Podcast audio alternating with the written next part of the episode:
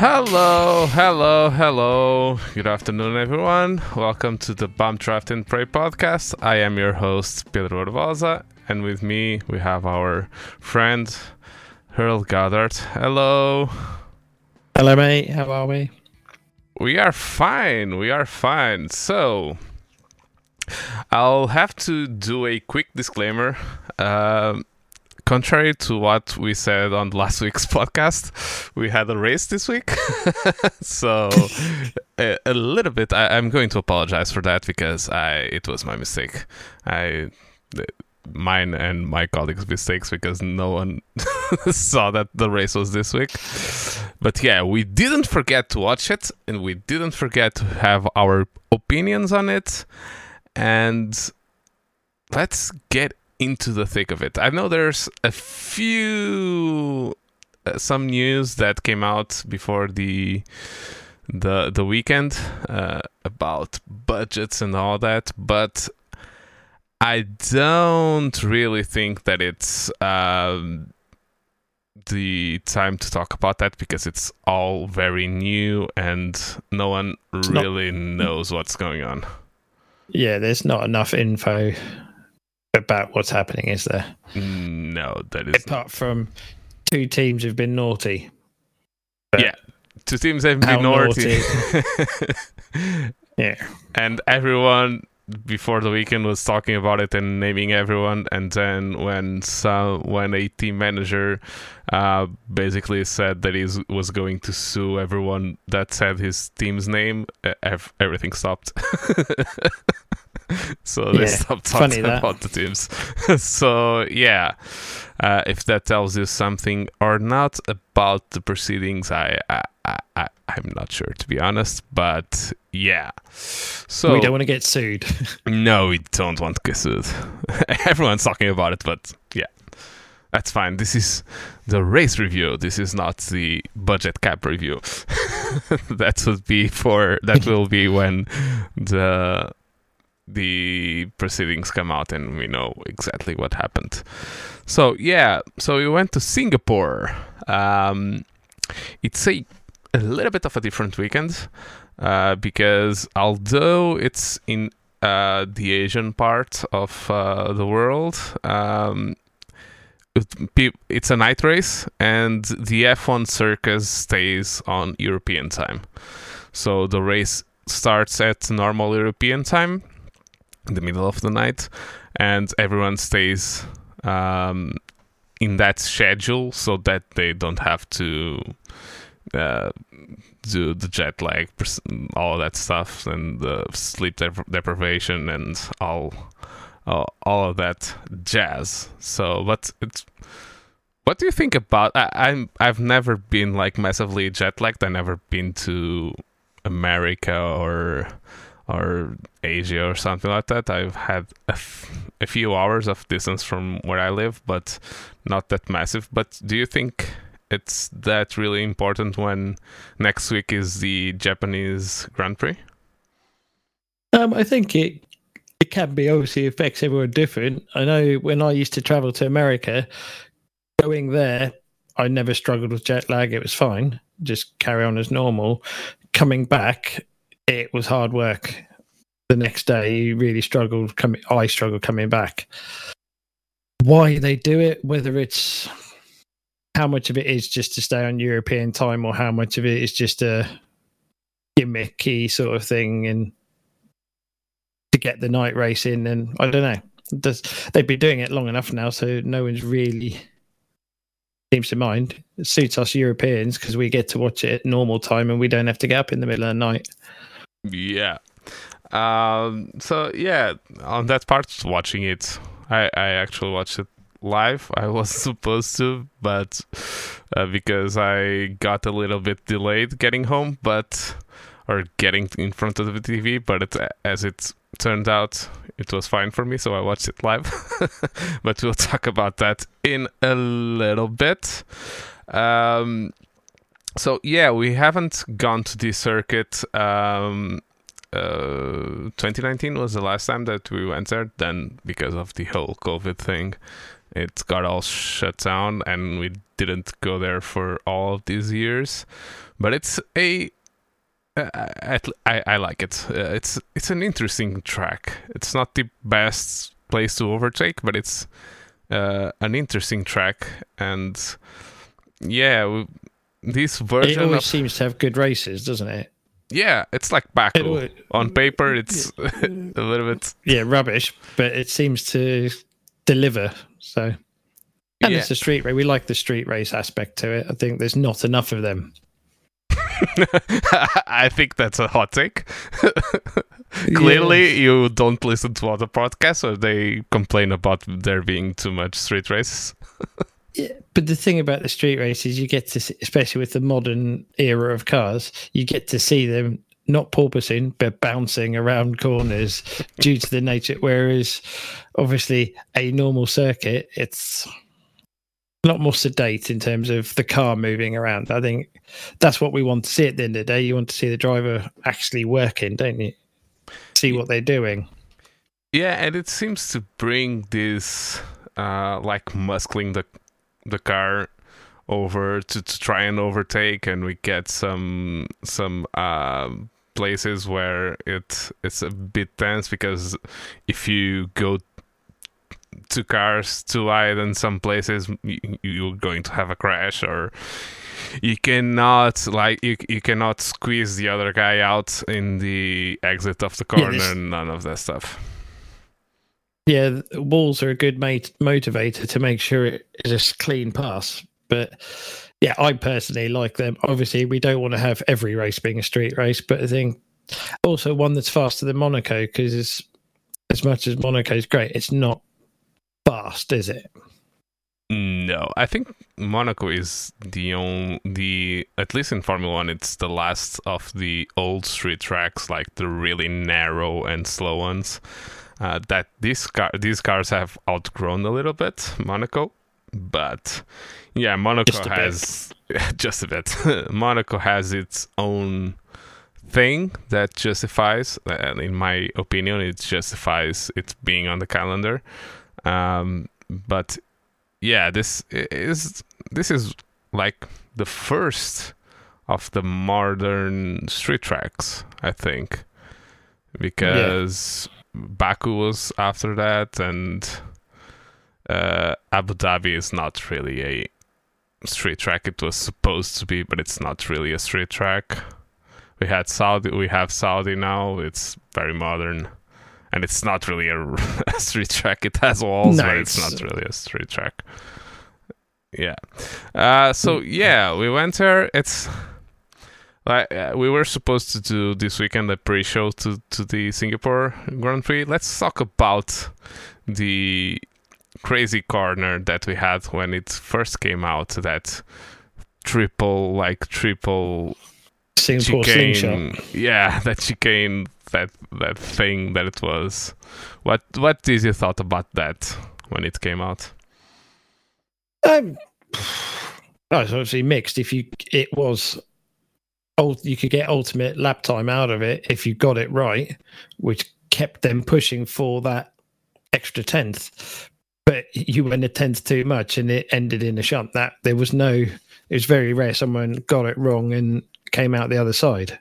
Did they? It was straight into the barriers, and I think it was it it's a different dynamic when it was it got a bit silly when they were launching because they got it wrong into the first part of it and think it was the Sauber Sauber or Yeah, Force India Sauber. that went Or Force India that went over. Uh, went flying that's when it's getting a bit silly but I think yeah it's it's a compared to a lot of tracks and when they do the chicanes it's having a decent sized curb and making the drivers actually have to go around it I think is good because there's too many circuits these days. Paul Ricard example where you just run wide and it's not a problem, carry on. I think there's got to be a bit of a a penalty. So you don't get one X, you get a damage. Yeah. Uh, th- my experience of it was the, the Singapore Grand Prix um, was first um, 2008. That was when I was already sorry guys, but I'm going to talk about sim racing. Uh, I was already sim racing back then and uh, doing my with a couple of friends our own championship, and it was right when it came out, like in middle of that adventure, and we had the track for Formula One Challenge 99 to 02 for those of for those of you that are old enough to remember it. And yeah, we had that chicane, and it was like we. I never approached that thing because it was left. It was a few curves, like low curves on the ground, basic bolted to the to the tarmac, and it was left, right, left like really quickly. It was really small, but I never approached it like I never turned right, for example. You approach it in a way yeah. that you took the, the curb on the right side in a matter in the in, in a way that the car wouldn't jump and you just do it like a normal left-hander.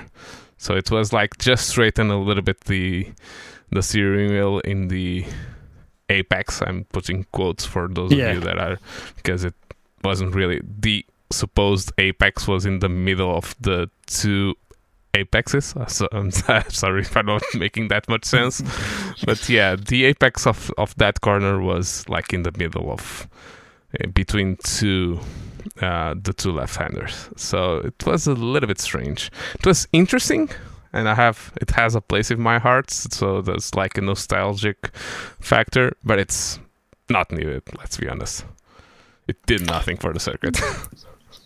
No, it's it, they've seemed to have got it sorted now with how the track runs, and it runs uh, well without major incidents, which that was causing. But yeah, it was it wasn't too bad for while it lasted. Yeah, an interesting thing about a racetrack that I really like, and it was our first night race. In Formula One, now it's more a normal kind of practice, but back then it was like, whoa, they're going to race at night with cars that have no headlights, and yeah, but it was fine. You saw it was visibility was fine, the lighting was amazing. So now, what's normal practice now? Back then was a little bit meh, but then as soon as we went there, it was fine. So, yeah. Now, let's go into the weekend. Uh, we came here and it was uh, that whole part of the world was like with a typhoon. I know that um, MotoGP had problems as well with rain uh, mm-hmm. the whole weekend. They even had some freighters that that uh, came in late, so they didn't have one of the practice sessions. This in MotoGP, uh, Formula One didn't have that problem. Maybe because they stopped for much more time uh, before this race. Um, but the whole weekend was on and off rain, so it was a little bit uh, it was a little bit difficult to to really see the running order and it's a different kind of weekend because normally when the session starts and we get the sun into the track the tarmac gets hotter as we go on um, during the session and here is the other way because we never have sunlight so it goes down but it, the the like the air temperature stays hot, so it's a little bit strange on that part because it's so humid there. Um, yeah. But yeah, so it, it we didn't really know. We sort like, like Mercedes was hopeful that they would have a good car. I think even someone said that it was their opportunity to get a win this year. Uh, did you get that impression before the the Grand Prix? I don't think a win. They were definitely where they have now kind of returned back to being there or thereabouts behind Ferrari and Red Bull. So we knew they were going to be the two teams up the front. And yeah, I think they were the next best yeah. from what I saw of practice. But it wasn't yeah, Lewis was fastest in FP1. So what? It's these days that means nothing. No, practice tells you nothing. So every Exactly. testing right now, free practice is almost like testing in the beginning of the year. They just do their programs with their own fuel and all that stuff. So we don't really know what's going on, but we hope for Yeah, it's safe to say wherever you go, Ferrari and Red Bull are the two dominant cars at the moment, and it's probably a couple of tenths here or there to one or the other each weekend, and it's just whether Ferrari can actually convert their pace into the weekend. Yeah. because the car's quick. Strategy, we won't say too much. so we knew though it was just going to be like the best of the rest who got well what qualifying bring whether it was going to be wet or dry quality was the next thing wasn't it Yeah, and as it turned out, it rained before qualifying. Uh, but then we didn't have rain for quali- for the whole of qualifying, but we had a damp track or wet track. And so I'm now going to our new thing. So now, for those of you watching, we have the qualifying one and qualifying two ti- uh, times. We're going to concentrate on qualifying one on Q1. So we went with damp a damp circuit into qualifying one, and at this time that wa- that wa- there wasn't any question of what tire to, to use. It was inters for everyone, basically. Um, the only thing I'm going to say about our graphic here is that these times are not from the same session. So you see Q2 and Q1 times, but it's I only put the Q1 times for the bottom five because that's where we are going to concentrate ourselves. So we had 20th Nicholas Latifi. That's not at this point. That's not a huge surprise. Um, then Albon, uh, like uh, for me, it's not that huge of a surprise considering that this is a high um, downforce track, and the Williams for quite some years right now, it's not a very good car on uh, high downforce tracks, so it wasn't that surprising for me. Uh, no and albon coming off appendicitis and a bit of health issues so he probably wasn't 100% No. A- a- And it's a very demanding circuit, so not not Yeah. really the circuit, but the ambient with the humidity and the the temperature. It's very hard on the drivers, and they were all in the, in the end of the race. They were all like a mess. It was it is amazing to see these guys that are like thoroughbred athletes right now, but they got absolutely knackered in the by the end of the race. So yeah, I didn't expect him to to go to Q2 this time, and I was right. But yeah, uh, it still was six tenths in front of Latifi. Latifi. So, yeah yeah. Yeah, let's be honest. He, Latifi is on his way out for sure right now. So I don't know if his motivation to the end of the year is going to be any good. no probably not Yeah. So the one card that I didn't expect to be here was Esteban Ocon that got out in Q1. That was for at least for me it was a uh, surprise. you'd, ex- you'd expect him to be higher than that Yeah, even considering where Alonso came came out, so yeah, it was very surprising. Then Daniel Ricciardo, again, it's sad, but it's kind Not of the norm. surprising. Not surprising, kind of the norm right now. And then Valtteri Bottas. This weekend, Zhou was on fire, at least until this part of the weekend. He was much it's, he seemed much more comfortable uh, with the car at this circuit than Bottas. Uh, did you get that impression? Yeah, he definitely seems better, and he's obviously just re-signed for next year, so he's probably got a nice little confidence. He can relax and springing out some better driving him, not having to worry about it. So, yeah, on the whole, he had a fairly solid weekend. Not stellar. Not stellar, just- but yeah, yeah. At least he came into the weekend a lot looser. Uh, Yeah. you could notice that. I've been impressed all year with him, but yeah, you you definitely saw a bit of a change with him. Exactly the opposite as Latifi. So yeah, that was our bottom five in Q1. Then we went to, into Q2. Uh, in Q2, Zhou didn't have that much of a. uh, It it was strange uh, at this part. We we even had the two Aston Martins try out the soft the dry tires. So the the track was um was drying up, but it was at least this will be a theme for the rest of the weekend. But we had uh, three parts of the circuit that have that had new asphalt, and it wasn't getting dry enough on those parts that the water didn't uh, evaporate or go out as we'd expect on a normal race track on a normal tarmac. It was race tarmac. It was not street. Like it's a little bit different. The mixture of the um, stones with the with the asphalt part is for racetracks is a little bit different. It's a little bit more abrasive. It has more um, grip, and it was that kind of uh, tarmac, but it for somehow it didn't dry out as expected from uh, a race asphalt.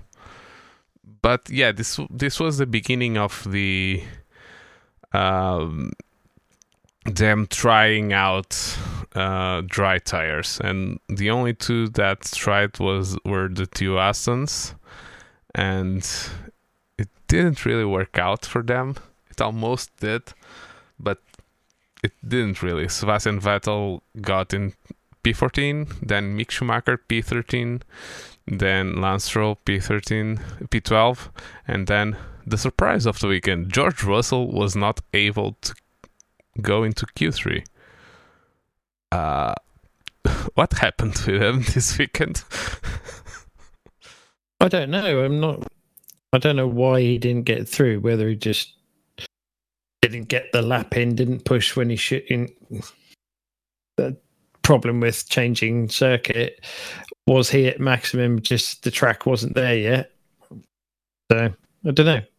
Nothing's. I don't. I don't recall anything being said that he had any problems or issues or anything. It was just not fast enough. Yeah, and it's, as it turned out, after the race, he it didn't even start the race on the track. He started from the pit lane because they changed his power unit. So maybe there was something wrong with the power unit, which wasn't giving him, which is why he didn't have the pace. Yeah, Quite plausible. and we had a few drivers from different teams uh, complaining about the drivability of the engines. So there must have been something in the bumps or something like that that was causing problems for some drivers and more for some drivers than the, than others. But yeah, Yeah. Was one of those. Was a little bit strange uh, to see George Russell go out in Q2. So that was our bottom five in Q2. Then we go to Q3. So in Q3, it was a little bit of a different approach because uh, some of the drivers started on slicks and some of them started on inters uh, for their first run. And um, I think the only two drivers that started on inters were Tsunoda and I don't think it was Gasly. I think Gasly even started later because he asked the team for slicks. I don't know if it was Kevin Magnussen or something like that.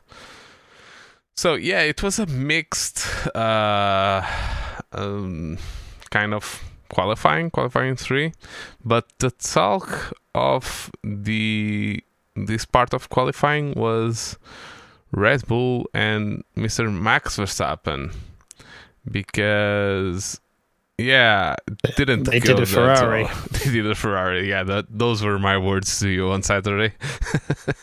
Red Bull doing a Ferrari. So yeah, what happened was that for his second uh, to get the picture uh, straight for everyone uh, because the track was so uh, cold and they had a little bit of water and water uh, even cools your tires even more.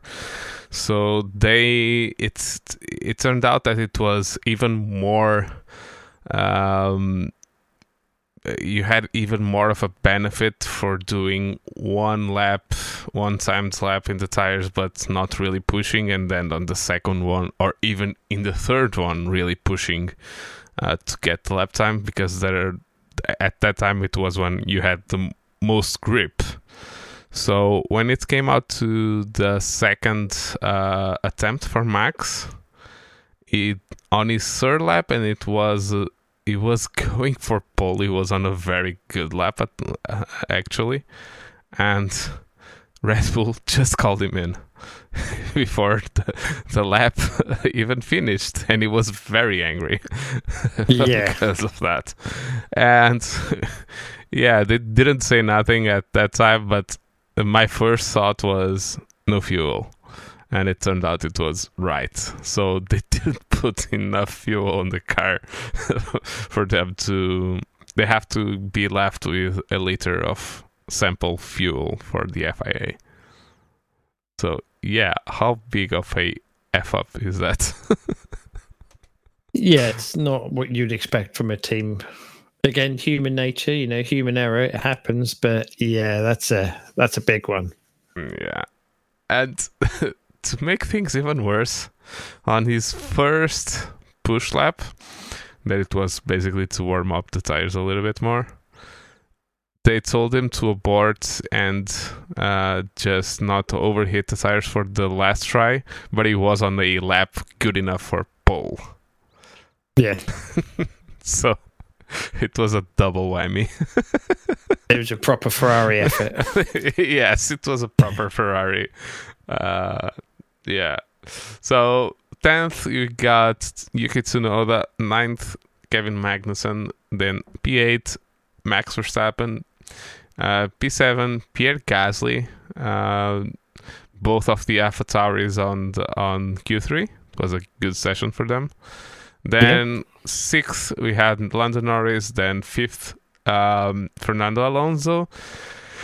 Then Carlos Sainz in fourth, but uh, the the thing that I have to tell everyone, like from P4 to P1, it was a tenth and a half basically, so it was almost nothing separating these four. But Carlos Sainz in P4, then Lewis Hamilton with a good, very good uh, qualifying P3, then Sergio Perez P2, and then Mr. Charles Leclerc with pole. Uh, so yeah, our starting grid will be exactly this, but for um, Russell that had a penalty and started from the pit lane. So these were our starting. Yeah, so to the race. We had a massive flood basically, and race started one hour after the the time that it was supposed to. So uh, and a few one thing that it was until at least until this race that it's a good stat that everyone that won the Singapore Grand Prix until at least until yesterday was at the time or would become a world champion. That's a very good stat. So only world champions well, winning. don't spoil it. Don't spoil it. so yeah, so we had one hour um, of delay. Um, they were at least trying to get a. It's a street track. Let's not forget that it's a street track, and if it if there's a pileup, consequences are a little bit worse than in a normal uh, permanent circuit, so there's barriers there. Uh, uh, so you don't really want to have any safety, and Eduardo Freitas was was our race director for the weekend, and he he really is one of those that safety first and the race after that. If there's no safety, he doesn't he will not start the race, and he doesn't care what anyone says about him. Uh, so yeah, we had a one hour delay, exactly one hour. Um, to what uh, I'm interested in seeing as a driver your view on because there's a lot of people that just say start we have wet tires why don't we use them? Let's just start the race. Uh, do you think that there's anything that you could say that or it just you have to really you you can if you look back to years gone by at mid early 2000s in some of the races that were started example like when mark webber threw up in his helmet and the, the monsoon stuff it's plausible to race in them but obviously the cars are different now ground effect cars make is that making a difference why the drivers don't want to I don't know. I think a lot of it is TV and FIA, and they want the good show. And we all saw what happened at Spa in the wet, and they lost the whole, nearly the whole grid on. So I can see the safety implications, but then also it's not an oval, it's not NASCAR. Let's go race. You know, let's at least get out there and try. Because I'm, I don't know. It's it's very easy and flippant to say just get the tires on and go racing. You've got extreme wets we can do it, but it's not necessarily. No, we don't have extreme wets. We don't have extremes. No, we well, used to wets, have monsoon the, those monsoon tires. Now we don't have them. Well, the wets will still be equivalent. They'll still be good enough for that. I think the problem is more standing, especially at this particular track, will be standing water. And if you know you've got consistent wet, you can drive around it, but you can't hit puddles because yeah. that is asking that's asking for an accident. So it's six of one. Yeah, I think the other problem is that they didn't want they really don't want a repeat of Spa last year.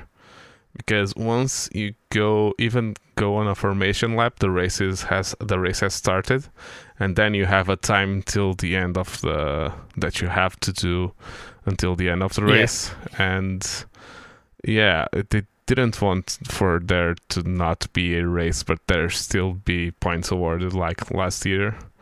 Uh, so that might be, and we don't we don't really know.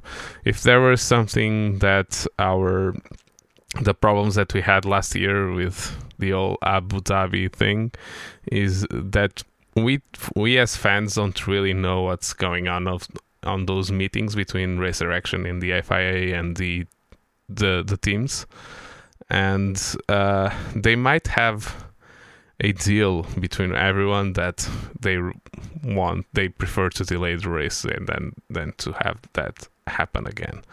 So yeah, that might come a little bit. There's going to be politics involved somewhere, guaranteed. Yeah, there's always politics in F1. F1 without politics is not F1 for ever. Uh, it it has been like that for decades, so it's not now that it's going to be different. So yeah, we had the start of the race. Uh, everyone was on. We had a standing start, um, which, in my opinion, is better than starting behind the safety car. Um, so they got that uh, right, and everyone was on inters. No one it was you could see that no it wasn't although really... you Although they did say on the broadcast I watched that apparently Hamilton was the last one to put tyres on, and originally they had full wets, and it literally got to the point of last minute, last second. It's like we've got to put tyres on now, and they went into. So there was, I think he was thinking it should be full wets, and they sort of got forced into inters as in everyone else did it, so they couldn't be the only one on mm, wets. Yeah. Yeah, and knowing what we know about the race, that will probably be a yeah. bad decision. So they got it right there. So we got to start, and Perez had a Megastart, um, uh, uh, who had a good start as well. Carlos Sainz had a good start. Um, Lando had a good start, and then we had Max Verstappen that had a good start in the other way. He, He didn't went- move. He went backwards. almost backwards because he, he hit anti-stall and the car didn't start. So in turn one, we already had some. We didn't have any carnage because at turn one uh, there's a left right like almost a fast chicane and then the left-hander, the real left-hander, and both um, Max was squeezed on the inside, so you he cut the chicane and um, Lewis was uh, forced off track, let's say, by Carlos Sainz. Yeah, Yeah, helped him off. didn't give him any room, uh, basically. So he had to go off track. Um, so yeah, those were the two incidents on that part of um, so of the of of the start, and but no penalties, nothing, nothing, nothing given. Max didn't gain anything. Uh, we've seen from from four years right now that the stewards tend to be a little bit easier on the penalties on the race starts. So we didn't really expect anything to come out of it, did we? With no yeah, damage. no, and no, and there wasn't. Like you say, no one gained anything. It was more accident prevention. So I think it was just let them carry on and Yeah, so then uh, Max was back to P11. He started P8 and went down to P11. And then he was battling with Magnussen. I don't know if you saw, but Magnussen almost put Max into the wall. Uh, he, they actually he, touched. he was firm with him. He was firm with him. firm. He, he, he broke his front wing uh, on the process of being firm with them, and then almost it was like centimeters of of uh, uh, of the wall that Max was. But yeah, he stood his ground and um, was able to. No, he he didn't pass Magnussen then. Then he continued on be- behind Magnussen. So uh, in the end of that lap, we had Perez first, Leclerc second, Sainz third, fourth was Hamilton, Norris, then Alonso, Gasly, Vettel, Tsunoda, Stroll, and Verstappen P11. So we did get in front of Magnussen until the end of that lap. My notes are always right, unless when they are wrong. So yeah, I think the other because then we go to lap three, and uh, Hamilton got on the radio. I think not only the wet part, uh, the wet tires versus um, inters, but I think he wanted scrubbed inters when they got it, and they he got new inters. So the idea is that with uh, and we used to have a lot of that people uh, scrubbing the tires uh, so doing in practice one or two laps with the tires and then use those on the pit stops uh, in the race. We haven't had that for a long time but it used to be common practice. So he re- he wanted the scrubbed tires uh, because he talked about his words was complaining about tires and he wanted he didn't say he wanted scrubs but everyone thought that he really wanted scrub tires.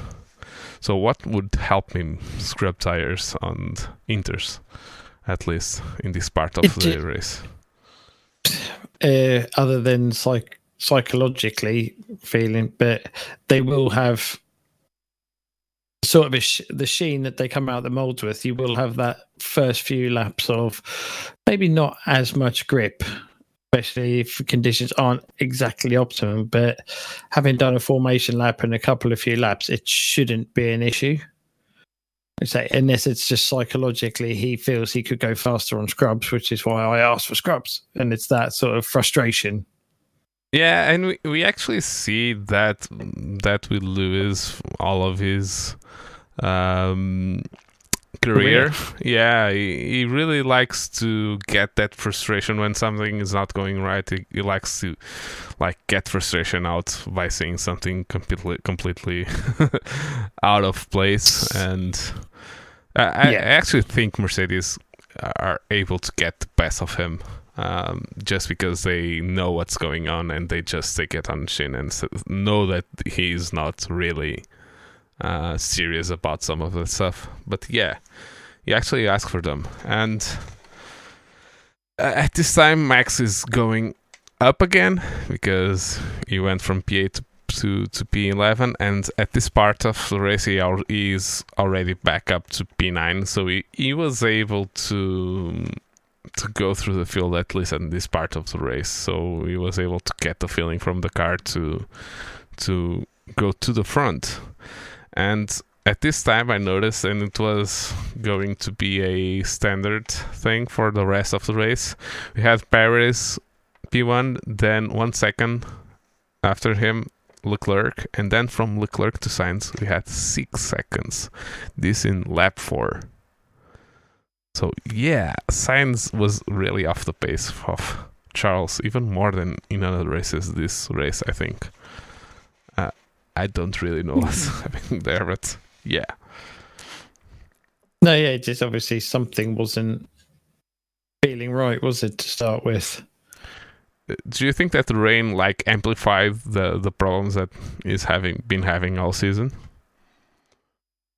Definitely. I think there's also the aspect of, like we said before, street circuit walls. You can't afford to get it wrong, so it just heightens the pressure.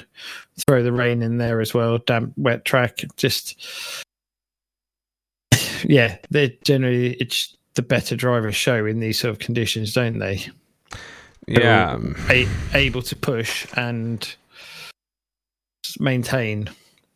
yeah, And let's be honest, Charles had Has gone into this weekend going, I've got to win. It's so there's that extra motivation of every time I don't win, I'm I'm kissing goodbye to the championship. Simple as. Whereas Yeah. Sainz is more of a if everything falls into place, I might have a shot at it. Yeah. Uh, yeah. I don't know what much what else to say about that, but yeah, he, he was really off the pace. Uh, most of the race, we even had um, a bigger gap uh, from um, Leclerc to Sainz that we had from Norris to Hamilton. So it Mm. really showed that, yeah, he was really off the pace this weekend. Uh, not in qualifying, but it, at least in race conditions, yeah, he, he didn't.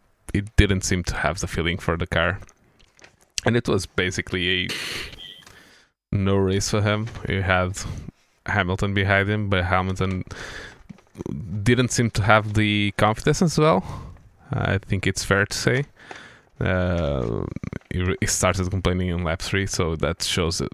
That shows it. That yeah, it didn't really have the the confidence to. So yeah, we were in a situation where no one has any. Uh, none of these drivers have any confidence. So then Norris says not trying up really quick, and this was mainly on. We didn't. We actually didn't see a dry. Almost didn't see a dry line for the entirety of the race. So it was one of those. It was really hard to to calculate when we're going to softs or no. Uh, to Yeah. not softs but Dries. Uh, dries. Yeah. So yeah, uh, and Magnussen, uh, Magnussen uh, actually got a meatball flag, uh, flag for the front wing. I th- he complained after the race for that flag because apparently the front wing on that part because the end plates now it, un- uh, unlike other years it's like a curve thing. It's only one structure and it's a curve thing from this side to the main part of the front wing. And apparently there is a melt- metal rod from there. So it was he said there's like a metal thing going on there. Even if that came off it wasn't going to come off the wing. But i don't know i always get a little bit stressed Yeah, about it- it seeing was- parts of the car. was. I mean, it, it should have. It it should have been a meatball flag, hundred percent. And he just he seems to have gotten quite a few of them this year. So he obviously is just taking umbrage with it. But if he stopped breaking his front wing, look at it from that point of view. Stop hitting things, and you won't have the issues. Yeah.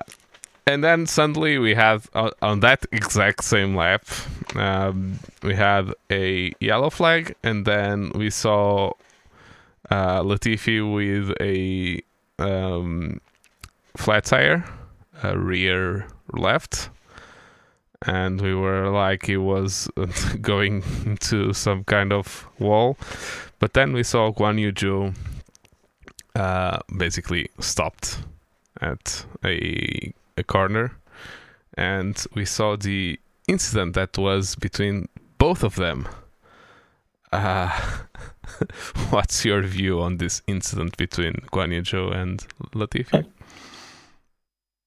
Well, Latifi didn't give him any room. He basically just drove him straight into the wall. it's it's. I mean, it doesn't get any more. And he even said after he goes, "I didn't see him." It's, Yeah. Just it sums up Latifi just perfectly. That's there's no way he could have stayed doing stuff like that. Yeah, he missed the apex on the previous corner. Uh, he was way uh, into the outside. He was being pressured by Zhou there. So I don't know why he didn't look in the mirror to see if Zhou had a good exit of the corner and was right beside him. Yeah, exactly. You you know you've run wide. There's someone right behind you. You're going to assume that they're going to be on your left or right, whichever the corner is. And he just pulled back onto the racing line to take my line. Like, yeah, it was. I think that's about all we can say about that. I mean, Yeah. it felt sorry for Zhou because he was not at fault at all, and obviously broke the steering arm on the front right. So that was it. Game over. Yeah, game over even before the game really started. He had a bad start as well, so he went. That's why he was behind Latifi. But yeah, he was on his way forward because he had more pace than those cars. So yeah, I have it here. Latifi's fault. It's, I think it's a no-brainer. Uh, he's going to get a five-place penalty for next race. Uh, as I saw in Twitter, someone saying, "Yeah, that does that mean he's going to start 25th?" it's starting to be a little bit of a joke, yeah. But I I have sympathy for him, but at this time, yeah, it's it's it's but it's a shame. honest. It's a shame. if if you're not performing at this level, it doesn't matter how nice a fella you are or how much people like you, you're going to get trashed. Because this is supposed to be the pinnacle of motorsport, Yeah, and talking, and you've got a walk-in meme. Yeah. And talking about shady driving, Russell and Bottas touched, and yeah, Russell seemed to be a little bit off in the race as well, because yeah, he, locked up and while trying to pass um, Bottas, and yeah, a little bit messy as well. Not the situation that was with Latifi, but yeah, it was a little bit strange as well. So Magnussen pitted to change his front wing, and his luck is only got better because safety car right after he pitted. so he lost the time and lost places, lost everything. Um, so they they bring br- brought out the safety car because of um, because of Guan Yu Zhou's car. Latifi was out because he had actually had a the suspension suspension was broken on the rear left where he hit um, Zhou, but it was a quick, very quick. It was was just one lap safety car, um, and in the end of the two laps, in the end of lap ten, the safety car came in, and Max went on to just continue passing people. So no changes from from the the front of the of the grid, but uh, Max was up to P7 right now. It was lap 11, and he gained two places at one time. Um, on when the safety car came in. Um, and it it was at this time that I saw um, the Leclerc to Sainz was 10 seconds and Hamilton to Norris was 7 seconds. This on lap 19. So 8 laps after the safety car in.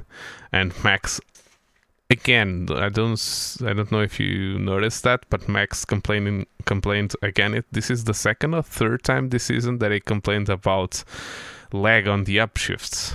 So he must click on the mm-hmm. pedal and it doesn't shift right away. This this these gearboxes are amazing. They shift very fast, but yeah, they seem to have a little bit of gearbox problems this year.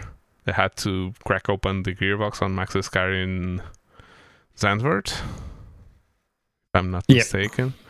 So yeah, yeah, something's going on, whether it's hydraulics, whether it's software, whether it's actually mechanical, the hardware. Yeah. So many things that you say with them, but obviously at, at this level, you're a perfectionist and you want everything to be just how you want it. And five milliseconds is a lot of time. And someone of his caliber will actually notice that. Yeah, uh, and it must be. Uh, I, I cannot really say because I'm not. I never driven a race car, but um, the delay part, I've I have a little bit of experience in the music world, and it's odd when you get a little bit of lag, and when you're so concentrated and you get a bit of lag uh, it can throw you off your concentration part. It can throw you off a bit. So that's maybe what's happening. Not really a but massive it, fault, but what is a millisecond actually feels like three seconds when it's happening. It when you like, as you say, when you're in the zone and everything's just right, it just feels wrong, but it will feel so exaggeratedly wrong. Yeah, yeah, that's so at this time, we had a train of cars. We had um, Norris, Alonso, and then Max. Um, and Max wasn't really able to pass uh, Alonso at this time. He started, at least in my eyes, he started to have a little bit of problems getting out, getting out of the corners. Maybe because he stressed the rear tires too much on the beginning of the race to to get all those overtakes but it didn't seem to have the grip to get out of corners and really challenge Alonso for the position. Um, but yeah, it didn't have to because uh, Alonso's car just decided to. It had enough. Um, uh, did you see Alonso after the car broke down? His image on the barriers. This no. was lap 22, no, and Alonso looked like he was over. Like, so drained. It was crazy. Yeah. Even I, I don't know if it's just my mind playing tricks on me, but it even seemed to be uh, trembling a little bit. I don't know. It's I don't know if it's nerves or what it is, but it seemed to anger. be a bit odd. Or anger, yeah, anger. so we had a virtual safety car, lap 22 and Russell pits for mediums. And right after he got out, there was a thought that he maybe crossed the white line, and maybe he did, but yeah, he had no grip on those dry hmm. tires. Yeah, he was full drifting. Yeah, what? Don't you think that it would, if you're going to make the gamble, wouldn't it be better to go on the softs? I know there's still a lot of laps until the end of the race, but in those changing conditions, don't you want? To... Yeah, I would. You would think softs would be the way to go. There's obviously a reason why you and I aren't running Formula One teams because they know more than us, apparently.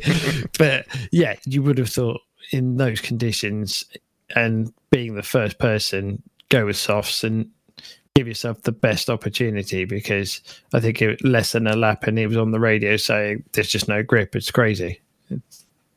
So yeah, uh, yeah, but it it was to be for a few laps that he was massively off the pace. He was like three, four, five seconds off the pace um, on most laps. So he was basically a guinea pig to Hamilton at this point. Um, so yeah, lap 23 we have green flag, and then lap 26 Albon crashes. Our uh, boy, Mr. Super Williams driver Albon crashed. He was able to get out of uh, the barrier, but the wing his wing stay there, and uh, so we had a VSC again. So three laps of racing and then VSC again, and then only one lap after that VSC ending. And it was at this time that I when they they it appeared green flag on the track on the on the screen and they cut to the corner where the crash had happened and there were two marshals getting the front wing out of the barriers uh, i don't really know if uh, those were delayed images and when the the next cars to get to that corner were was Verstappen, if I'm not mistaken. The Verstappen and Norris, they were Yeah. battling, and the marshals weren't on the corner by that time. But yeah, I, I don't really know what happened. If it was a wrong message from the marshals on because there's posts and those marshals talk to the race director and say it's it's fine, go green. If there was a wrong message, if what it happened, but yeah, it was a little bit strange to have marshals. Yeah, a bit tight. Yeah, yeah, yeah. A bit tra- tight. Uh, and, and then we, we seem to, to have, uh, th- there's a pattern here. Two laps later, Ocon, uh, the gearbox failed spectacularly. On the first image, on the more images, it just seemed to shut off. But when they got us a image from the front, it just exploded everywhere. Yeah, that let go properly. properly. It was white smoke everywhere. Uh, so VSC again.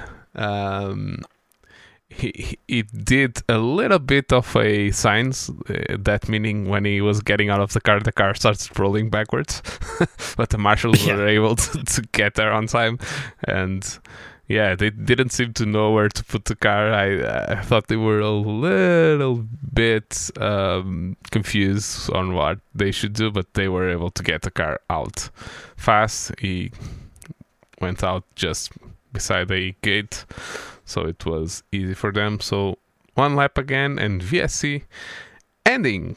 So right now this, we had th- 30 to 32 laps.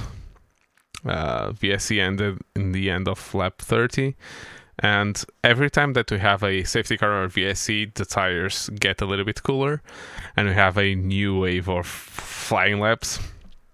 And at this time, it really came down from two, the two minutes mark and it went to 156.2 and at this time uh, we had on the portuguese feed we have antonio felix da costa uh, he, he was a test driver for he was on the red bull program for those of you that don't know he's a from the e champion about to become lmp2 champion on the WEC. Um, uh, we had him in the commentary box, and he he really said, "Now it's really time for slicks. Two or three laps, and we're going to have slicks." He says that, and Hamilton has I don't know mm-hmm. what a brain fart or what it was, but it it was really strange. He just understeered into the wall. Yeah, he just pushed. He went a bit too hard, a bit too late on the brakes, and once it had locked, that was it. Game over. No steering. But he got. He say he got out of it quite well. He was very lucky. lucky and it was skill as well because you, you see him trying to turn and then just opening up the steering to to hit the barrier head on Square on. Yeah. square on he was able to get out uh the worst part from from my my view, there was that he when he came out, he came out just between Norris and Verstappen. It was a strange move. Yeah, it it could have been a little bit worse if it wasn't as good as driver as those two that he came in between. But yeah, he, he just shoved Max a little bit, it seemed to me. But yeah, it was okay, but a, a bit forceful. Let's Yeah, say. he was just. He was obviously adrenaline super high at that point. He's just crashed and he can just see a car coming and he wants to, and he can see it's Max, so he's definitely going to not let him by. Yeah. And yeah, Yeah. And this trigger on that lap, uh, Gasly comes for mediums. Uh, Russell uh, started to go way faster and started to to get some purple sectors. It seemed to be where it was most uh, wet was in the third sector because he he started pulling up um, purple sectors on sector one and sector two, and then lose the remaining time and doing about the same lap as Leclerc's fastest lap um, on the third sector. But it seemed to be time to to change tires to to go to the dries. It was really the the track was going uh, dry enough for for um, dry tires. And Gasly stopped. Leclerc stopped. It, he had a horrible stop. He was so slow that he missed his marks, didn't he? he missed his marks. Yeah, And that's it. It's- yeah, and that shows how much it makes a difference. yeah. Centimeters may, might make a little difference because they are they have it rehearsed so that the gunman just goes straight on. So if you have to go a little bit to the side, it throws you off a little bit of the rhythm. So, yeah, he must yeah. have been a foot or so. yeah, but it was more than a few centimeters. Yeah.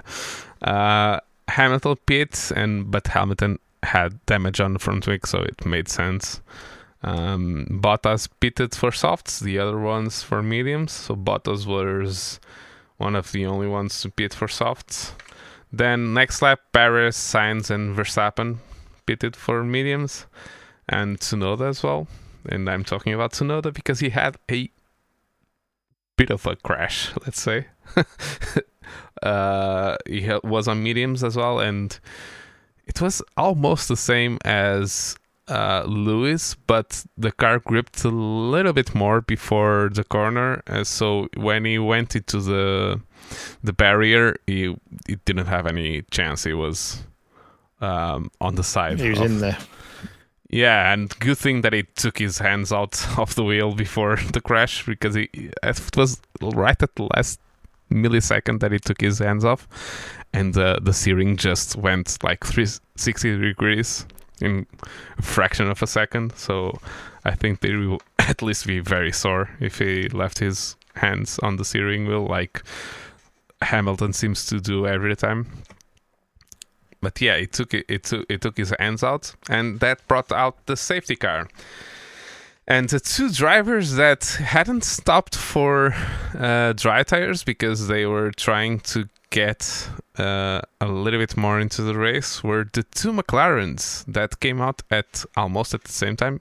Ricciardo was way behind Norris at that time, but they both pitted in the safety car. They gained time, but they could have gained a little bit more time because the way that the safety car came out, they were already in the start of the lap.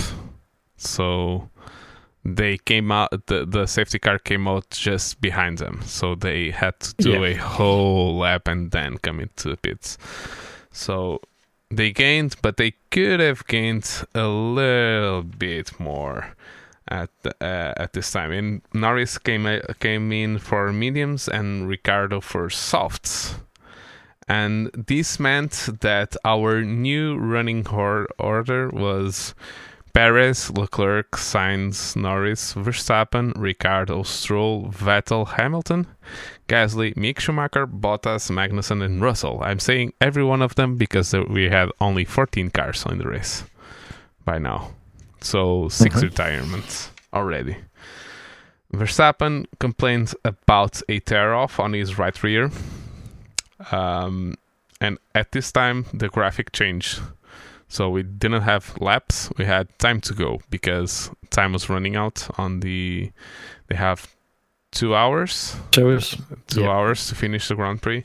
So at this time, they made the calculations, and it wasn't. They weren't going to do all the laps before um, the time ended. So from now on, I'm going to talk only in time. So when safety ca- when safety car came in, when the safety car time was ending, we had about 35 minutes to go in the race.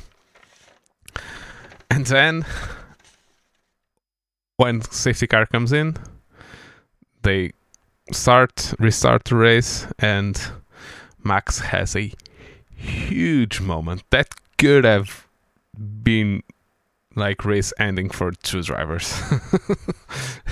so he went to pass uh, Norris. He went to the inside of. Um, we have turned around into like that first complex, and then we have like a, a small straight, a right-hander, and then we have a basically a huge straight with a corner in the middle, but a flat-out corner.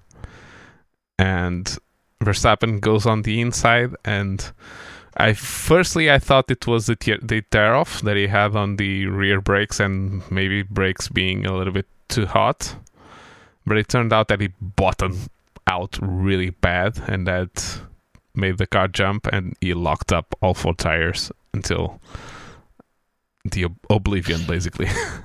yeah, you, you don't see lockups like that very often these days. There, no, But- no. And full props for Norris not to turn in. Just scratch him. well, yeah, I don't think you could have seen him the amount of smoke that he put up.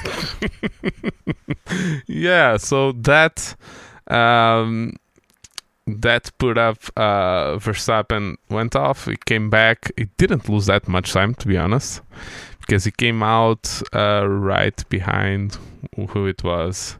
He came out like in P11, so the P8. So he went from P6 to P8, no P5 to P8. So only three places, but his tires were ruined so he, he had to pit. He had to pit, and they put softs on that part. Um. Uh, so yeah, he had to pit, and he came out in P12 with 30 minutes to go on the race. So yeah, Max didn't have a very good very good weekend. Let's say weekend because qualifying was not good as well. Um, Russell and Mick Schumacher touched. Uh, Russell continued his horrible weekend as well and had to pit because he had a flat tire. Mick Schumacher had a flat tire as well, so he had to pit as well. Both of them uh, going into the softs. Uh, race was declared dry and the DRS was enabled at 20 minutes until the end of the race. And then the the rest of the uh, the race was basically Verstappen, Verstappen, Verstappen because in the front of the race nothing happened. Basically, um, Perez started to pull away from Charles. Charles was pulling away from Sainz. Sainz pulled away from Norris. Norris pulled away from Ricciardo. so basically, and Ricciardo pulled away from uh, I think it was Stroll. Yeah, it was Stroll. So yeah, everyone pulled away from everyone, and the only cars we had closer were at this point were um, Stroll, Vettel, and Hamilton. Hamilton was catching Verst- uh, Vettel, and Verstappen, started to reel in everyone basically. Bottas, then then uh, everyone. So so twenty minutes, so twenty six minutes to go, he made his fastest lap. Then 20 minutes ago, it was P11, so P12 to P11. Then he had 8 seconds until Bottas in P10. Um, six minutes later, he passed him. At this time, we get a message that maybe Perez um, had infringed safety car rules on both safety cars. So the team tell, told him, yeah, you might get a five second time penalty. So get on it. Uh, Verstappen then goes to P9, and then he came up to Lewis, and Lewis again pushed a little bit too much, got understeer, almost took out Vettel, and if he had crashed on that part, he would have take out Verstappen as well. So, but he was able to get the car turned in, and Verstappen passed him um, to P8. So, second error of the weekend for Hamilton. And yeah, Perez got away from the five seconds. He finished like seven or eight seconds ahead of. Yeah, I think seven. Seven seconds ahead. And on the final lap, um, which was lap 59, uh, Verstappen passed Vettel for P7. So we can say that the only part of this race that really went to plan for Max was this last part that he went from P12 to P7 in um, in like 20 minutes. 20 minutes or something like that. So yeah. So our race results are sorry for that Sergio Perez finished the race um, first place, then Charles Leclerc and Carlos Sainz doing up our uh, podium, then Lando Norris and Ricciardo, a very good weekend for McLaren. Uh, they had two drivers on the points, while Alpine DNF two DNFs, two DNFs basically. Then Lance Stroll in the Aston Martin, Max Verstappen on the Red Bull, Sebastian Vettel on the Aston Martin, Lewis Hamilton on the Mercedes, and Pierre Gasly on the AlphaTauri. Uh, this was our top 10. So now I have one question for you. This is the first time. Who was your mm. driver of the day? Oh, we're doing that, are we? Okay. Um, I think you have to give it to Perez because he took took the start, took the lead at the start, and he didn't really make any mistakes. He had a few issues, like you said, complaining of drivability and a few during the middle of the race where he lost a bit of pace, but seemed to find a way around that and he pulled the gap he needed to serve the penalty. So, yeah, I think he was good. I don't think Max did enough to warrant driver of the day because he made a couple of mistakes.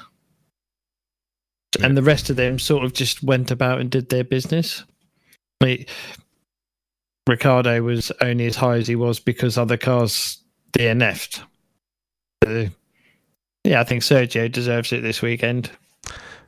Yeah, for me as well. Uh, it took out the that stat that had the that only champions um, won this Grand Prix, but it was really a champions drive. To be honest, he didn't put almost didn't put a foot off the entire weekend. Uh, it is common knowledge that um, the car now suits a little bit more uh, Max Verstappen. Uh, it might be because uh, of weight distribution, because they talked about that. Um, Sergio has a new floor that's not as fast as the old one, but suits his driving style a little bit better. They have talked about that. Um, so yeah, it seems that his one lap pace is not that good, but race wise, it he was mega this weekend. We, I didn't really talk about him because he was just faultless, basically. Just well, controlled the race. Yeah, he's done what we're used to seeing Max and Hamilton do, where they're so far up the road that you don't talk about them in the race because they're not doing anything. They're just turning the laps out and getting it done. Yeah, and the name of the episode is Post Race Winner because he was under investigation for the um, safety car uh, periods. Um, and he was so comfortable that they said told him just you have to be five seconds ahead, and he just went on and gone. So, that, so that so while we're then talking about the safety car and what are your thoughts on will be investigated after the race? It, Yeah. I don't know what the FIA is trying to do to themselves here because surely we all want to see the winner of the race on the Sunday and not Sunday night or Monday morning for a penalty. And I don't see why they couldn't review it. It was a simple thing of he had larger than a 10 meter gap. It's, there's enough 10 car lengths. 10 car lengths. So they they'll have a way to measure it. They'll be able to do it through GPS data and everything. Th- Why do you have to talk to the team? Yeah, it seems it seems to be a And the fact that he's done simple. it twice. So you go, no, five second penalty at your pit stop or add it to your time. At least we all know what's happening then. Yeah. It's getting a bit annoying. Yeah, and they didn't have. They had nothing to review from 30 minutes of the race until the end of the race. So, and Yeah. they we already had the message that he was being investigated on that time. So they had all of the time in the world. So 30 minutes to to a such a simple penalty. Either you are 10 car lengths behind or not. they and the, the fact that they have it in the rules will mean that they will have some form of software in at their disposal to check it by clicking a button and the gps will bring it up there will be there will be technology there so Yeah. i don't i don't see what waiting after the race has to do because if you ask the team they're gonna how do i put this delicate they're gonna say what they need to say to justify what they've done, whether that be Red Bull, McLaren, Ferrari. They will back their driver and come up with a reason why he was more than ten car lengths. Yeah. but it's it's it's not a justifiable thing. It is if the car breaks down and stops and he pulls off the track, different story. But yeah, I I don't understand it personally. Yeah, I don't understand it as well. Um, but that's what we had. Um, they had all the time in the world to review it. They didn't because they. I, I don't know why, to be honest. Uh, I, seemed. Uh, it seems that they got used to uh, when you get, let's say, ten percent until like ninety percent of the race. Um, they will not review basically anything until the end of the race, and it's. I don't know. Uh, do the do these stewards need a time off before the end of the race? It doesn't make any sense to me. Um, Well, what what's the next way? Are we going to start going sim racing style of no live stewarding, and you've got to submit submit your incident reports at the end and wait two days to get the result? yeah, no, You know what I mean? It's just it's ridiculous. yeah, it's the ridiculous. I think it's the best words. Um, but yeah, and the drivers on the in the end of the race, like Charles knew that Sergio was the best driver, the fastest driver of the day. They they were all relaxed and talking to each other, so uh, it doesn't seem to to be something that should happened, that should have should have happened, and yeah, I I hope that they fix this um, at some point. I'm not saying for the next race, but Mm. at some Uh, point, uh, uh, add it to the list. I add it to the list add to the list. with the licenses and all of that stuff. So, yeah, I I I, I- I don't know. They they really need to to get that sorted. They really need to get that sorted. We don't want post race winners. Uh, we want the the guy that finishes at least know what we stand on. The, yeah, the guy standing on the podium is the guy that's won. That that's the nice one. That's what we want. Yeah, we don't really need as well as that. What was it? I, I can't really explain it, but in the beginning of the 2000s, we had some um, situations where there was a red flag and uh, drivers started then all bunched up, but then it was the race time difference that counted, so they needed to Aggregates and everything. aggregates. Yeah. Yeah. No. It's a messy way of going about racing. You just want a nice, simple way of clarifying you've won, you're second, you're third, and so on down. You don't need to. I understand some penalties will be given post race, be that technical and scrutineering, such that. But something as simple as this, it's if you or I are able to go, he's more than 10 car lengths back, sat at home watching on our TV, and they have a lot more information and data at hand. I don't see why it takes half an hour. Yeah. I don't either. Um, Anyway, anyway, let's stop the ranting. So, next week we go to everyone's favorite uh, circuit, which is Suzuka. Um, and we're going to have see that there's Max finished behind um, uh, Charles and Sergio, but he still have a he still has a opportunity to clinch the championship next weekend. Um, do you think that the Red Bull car is is going to dominate there or not? Do you see, do you see the Ferrari coming? I, I, I think it'll be much as we've seen for the so far the season is it's going to be Red Bull and Ferrari are going to be the two cars to beat, so to speak, and it'll just be which one of them hit the ground running better. I don't. I think Max, you know, notoriously Max has gone well there, so it's I think we don't know, like we said, with practice these days, we don't really know until we get to qualifying. But there'll be, as long as there's no engine penalties or silly things like that that put one of them at the back of the grid from the start of the race, I think you should expect to see the four of them up the front, probably with the Mercedes in there as well. Yeah.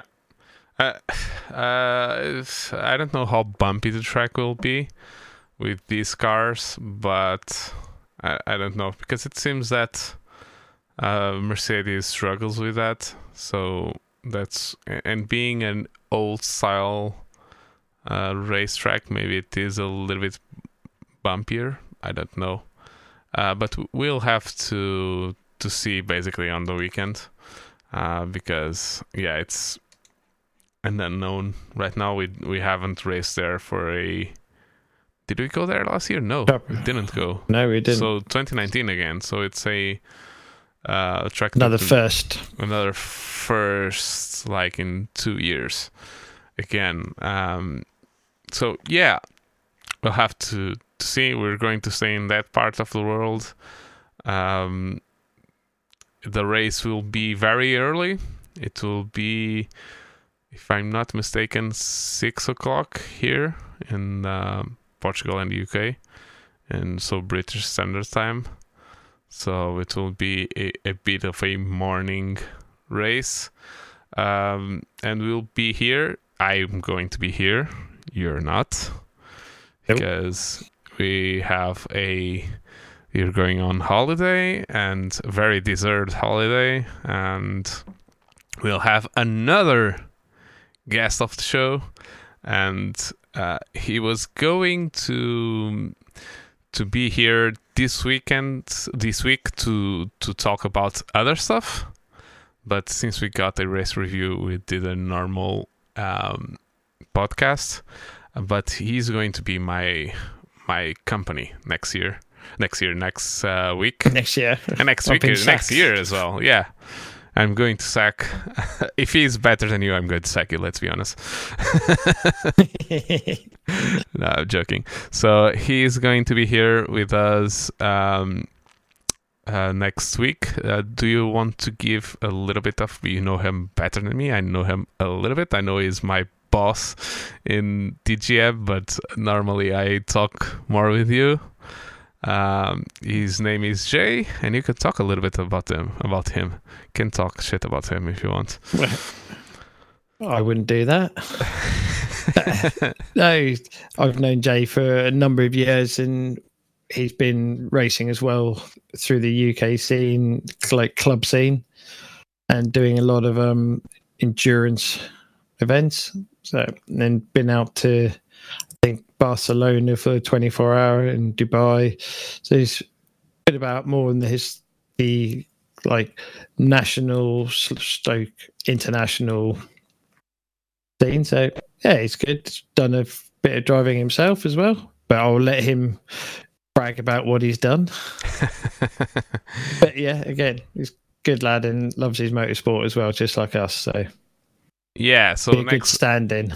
Next week is going to do the race review with me, and in the future we're going to do a entire episode about him and about his adventures in motorsports. It has you, talked about some of them and like the 24 hour championship. I think it's Creventic 24 hour championship right now, the name of it. Um, Portuguese MotoGP dri- uh, rider Miguel Oliveira did a race this year it was it this year or last year? I don't remember. It was Barcelona uh, with KTM, uh, the Barcelona 24 hours. So it's it, it's a very interesting championship because it has many classes and many different cars. So he will talk about that. But next week he will be here to talk about all about F1 and the Japanese Grand Prix. So yeah, that was a very interesting weekend. Uh, much better. Singapore seems to, to bring out interesting races, and this was no exception. Um, so yeah, it was a good weekend, and we'll go on to the to Suzuka, as I said, uh, everyone's favorite racetrack apart from Spa, and and yeah, we'll be here talking about that. Uh, but uh, now until the next weekend, I would like to thank my colleague, Mr. Earl Goddard. You can find him at Twitter at Earl Goddard. You can find me at Pedro Barbosa SR. SR. I'm almost said in Portuguese there. it's not my native language. Uh, and you can find the podcast at Bump Draft Pray in, in any um, social media platform. And our email is bdap podcast at gmail.com.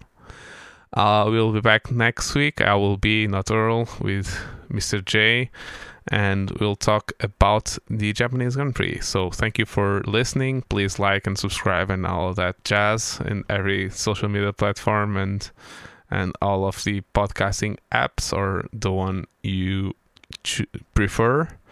And see you next week. See you later.